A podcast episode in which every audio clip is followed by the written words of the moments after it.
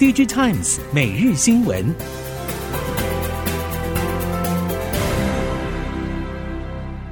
听众朋友们好，欢迎收听 DigiTimes 每日新闻，我是翁方月，现在为您提供今天的科技产业新闻重点。首先带您关心。尽管美国锁中禁令加剧，AI GPU 需求热度不减反升，其中被认为是目前唯一可以挑战 NVIDIA 的超微新一代 MI 三百系列加速器，在台北时间七号凌晨正式登场。执行长苏姿丰与经营团队和 AI 产业链合作伙伴以及客户同台大秀 AI 软硬体平台如何重新打造 AI 自行调试与高效运算愿景。超维 MI 三百系列明年出货大约三十万到四十万颗，最大客户是微软和 Google。如果不是受限台积电 CoWoS 产能短缺，以及 NVIDIA 早已预定将近四成产能，超维出货可望再上修。由于全球消费市场还没有完全回温，加上时序逐渐进入传统淡季，面板的整体价格难以拉抬，价动率也可能继续疲弱下去。这对于显示驱动 IC 来说，几乎笃定明年初的出货动能应该也会跟着进入沉潜。熟悉显示驱动 IC 业界人士表示，有鉴于中国和欧美的消费市场表现平平，甚至陆续还有新的负面因素窜出，本来业界对明年第一季就没有特别期待。农历新年有机会额外多出的需求，目前看来希望不大，大概要从第二季才会开始复苏。关键零组件业者历经上半年手机市况扑朔迷离，下半年趁着中系手机大厂华为重返高阶手机市场，对整体市况有正面影响之外，更高的相机规格和出货量大幅成长，将推动高阶手机的光学升级周期，光学产业将成为主要的受惠者。不过，在手机以及其镜头不断升级的趋势之下，熟悉光学供应链的产业人士认为，会让光学镜头更难生产，挑战越来越高。虽然今年全球 AR 和 VR 装置出货总量不及千万台规模，出货量较去年衰减将近百分之十八，但其在多个 B to B 市场结合数位分身概念的使用率已经快速提升，其中苹果还没有上市的 Vision Pro 甚至已经对此带来贡献。宏达电全球业务及行销资深副总裁黄昭莹表示，在 Vision Pro 发表之后，可以感受到企业在 B to B 市场将 AR 和 VR 结合数位分身的使用量增加，同时也吸引更多内容开发商投入相关研发。市场预期伴随苹果第一台混合实境终端装置 Vision Pro 在明年春季推出销售，预计可以带动 AR 和 VR 的服务与数位分身应用进一步走扬。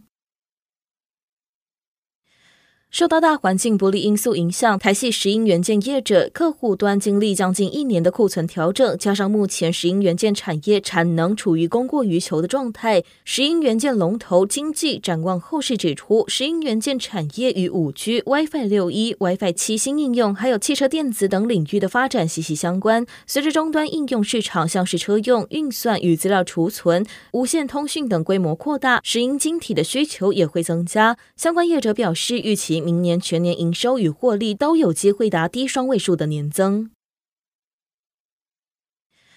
半导体材料代理通路业者立即从今年起展开转型规划，目标是全面提升获利，成为整合型材料供应商。主要营运三布局包括：第一，借由研发与购并并进，发展自有先进材料；第二，扩大价值型转投资，达到联盟化与互利经营；第三，整合材料解决方案，持续拓展产品线。针对均热片产品线，执行长张宏基指出，均热片电镀有不同制程，现今已经建立起电解电镀镍，明年起将送样给客户进行测试，预期明年下半可望贡献营收，目标二零二四年均热片有百分之五十以上的成长。受到市场库存持续调整，LED 封装厂百宏今年营运不如往年。不过，发言人廖新贝表示，近期观察到欧美市场在年底前需求较为回稳，主要是客户预期农历年前相关需求可望回升，但地缘政治、大环境景气等不确定因素仍然多，预估明年初表现持平，待下半年才可望回稳成长，相关产品布局可望发挥总效。此外，看好不可见光 LED 产品仍然是主要成长动能，且照明工程还没有试出，明年整体毛利率将维持百分之二十七到三十。岁末年终，中国车企又掀起新一轮价格战，包括比亚迪王朝以及海洋、长安汽车、领跑汽车、一汽丰田、一汽大众以及哪吒等品牌相继宣布降价。百度集悦也首度加入战局。汽车经销商也为了达成全年目标，通过购置税补贴、置换补贴、定金膨胀等降价方式促销，以价换量消化库存。中国电动车价格战已经更为迅猛，以造车新势力蔚来、小鹏和理想为例，近期都端出不同程度优惠促销。极越 CEO 夏一平指出，明年市场竞争和淘汰赛恐怕将更为激烈。二零二三市区公车全面电动化是台湾迈向二零五零净零碳排的重要一步。针对电动大客车的国产化部分，中兴巴士董事长吕其龙在五号举行的电动大客车智慧充电服务成果发表表示，目前最大的挑战在于马达与电池。而首都客运总经理李建文则表示，台湾国产电巴将回归市场机制，有助于整体产业发展。此外，吕其龙也提到，国产电巴的三个挑战包括关键零组件国产化。供电以及场域等限制都有待突破。台电与欧洲在台商务协会五号共同发表电力净零路径报告书，内容涵盖碳中和策略、氢能发展与混烧技术，以及电动车等绿能议题。由台电与欧洲商会部分成员以及企业会员共二十个机构共同参与，汇整法国、德国、荷兰、日本和美国等超过十国的经验，并依政策脉络、供给面、电网面与需求面提出能源发展政策观点与应应解方。台电表示，后续将规划制造报告书给国内外产官学研界各机构以及欧盟各会员国，未来也将透过纵研所与欧洲商会低碳倡议行动的各国会员展开进一步合作。全球地缘政治紧张又高通膨，中东阿拉伯联合大公国的杜拜却无感。宏基中东总经理指出，近期战事并不影响中东的 PC 市场，今年全球 PC 衰退，宏基中东却仍然持续成长。目前，宏基中东以销售笔电为主，市占率排名第四，消费笔电营收占比达到百分之六十，商务笔电营收占比为百分之四十。杜拜重要消费电子通路执行长指出，明年上半杜拜 PC 市场估计还是会持续上涨。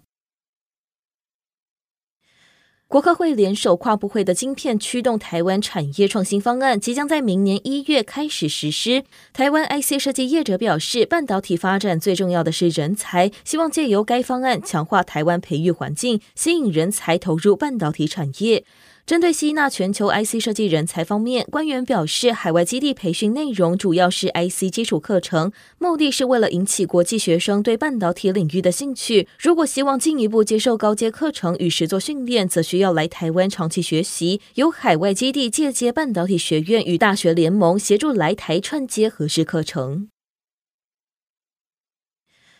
低轨卫星在全球科技产业掀起热潮。随着二零二三年即将进入尾声，各大国际低轨卫星业者动作不断。不过，由于低轨卫星产业还不大，只有规模小、研发和生产相对扁平化的企业比较适合。研发和生产之间不能隔太多层。目前在低轨卫星投入比较多的台湾大厂，大多是因为客户有潜在需求才加速投入。例如，Amazon 的 Project Kuiper 将在明年开始放量生产，与 Amazon 关系较密切的业者就会加快低轨卫星相关产品研发，尝试打入其供应链。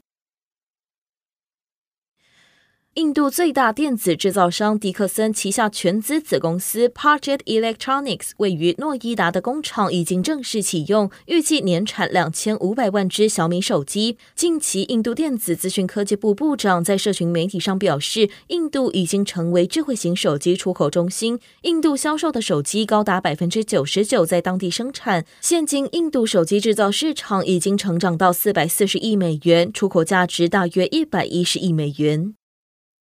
以上新闻由《DigiTimes 电子时报》提供，翁方月编辑播报。谢谢您的收听。